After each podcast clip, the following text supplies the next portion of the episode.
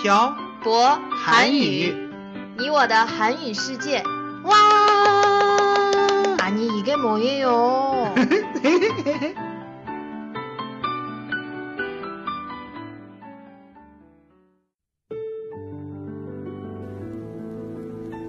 跟朴博学韩语，请在淘宝搜索店铺“朴博韩语”查看课程详情。欢迎大家一起来学习。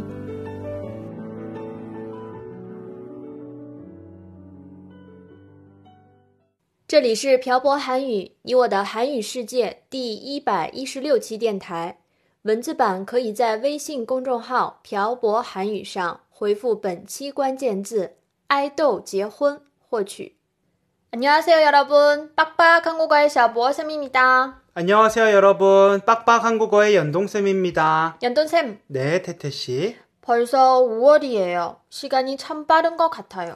그러게요 시간이 진짜 빨리 가는 것 같아요 음. 아마 반팔을 입고 다니시는 분들도 많을 것 같아요 제 생각도 그래요. 한국 사람들은 5월에 참 많이 바빠요 왜요? 어린이날, 어버이날, 스승의 날, 성년의 날이 있는 가정의 달이기도 하고 5월에는 사람들이 결혼을 많이 하거든요 왜 5월에 결혼을 많이 해요? 춥지도 않고 덥지도 않고 꽃도 예쁘게 많이 피니까요.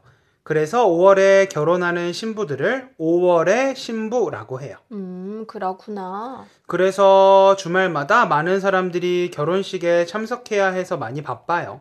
그럼 오늘은 결혼에 대해서 이야기를 해볼까요? 결혼이요? 음, 음, 이건 지난번에 했던 것 같아요. 그러면 오늘은 어떤 주제로 이야기를 할 거예요? 오늘은 아이돌들의 결혼에 대해서 이야기를 해볼까요? 그래요. 좋은 생각이에요. 중국 아이돌 중에 결혼한 사람들이 많아요? 음, 류德华, 조润파도 아이돌이에요? 그렇게 생각하면 범위가 너무 광범위해지는 것 같아요. 그러면 어떻게 해요? 오늘은 아이돌 그룹의 한정에서 이야기해 보도록 해요. 네, 그러면 거의 없는 것 같아요. 태태 씨가 평소에 아이돌에 관심이 없어서 모르는 건 아니겠죠?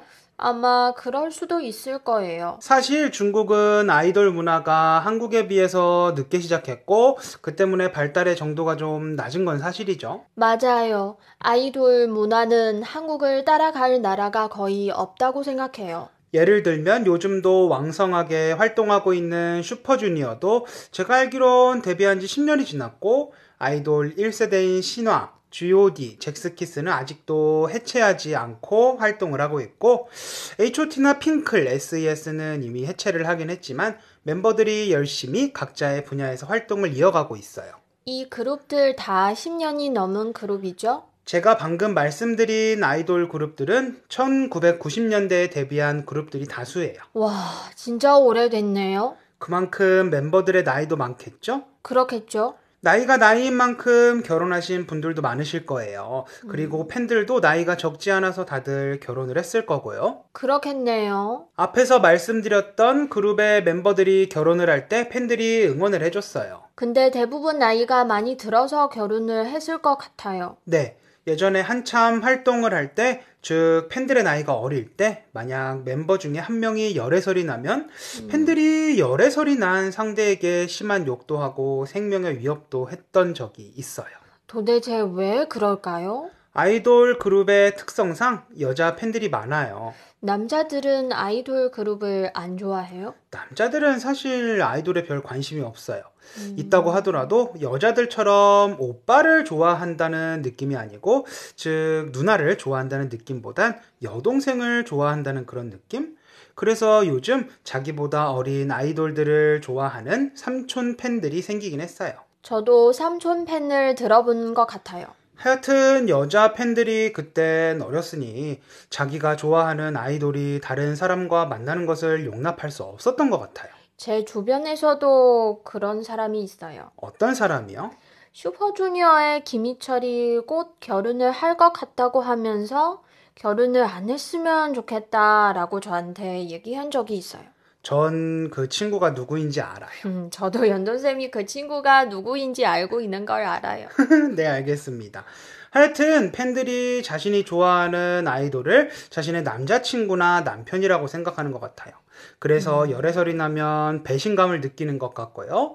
마치 자신과 사귀는 남자친구가 바람을 피웠을 때 받는 배신감이랑 비슷한 느낌인 것 같아요. 사실 저도 어떤 느낌인지 잘 몰라요. 예를 들면 음, 이효리가 결혼을 한다고 했을 때 욕한 사람은 아무도 없었어요. 뭐 진짜 이효리를 좋아했던 분들 중 소수는 배신감을 느꼈을 수 있겠지만 그냥 나이 먹어서 좋은 사람 만나서 시집을 가는구나라고 생각했겠지만 반대로 올해 1월에 엑소 멤버 첸이 결혼을 했잖아요. 알고 있죠?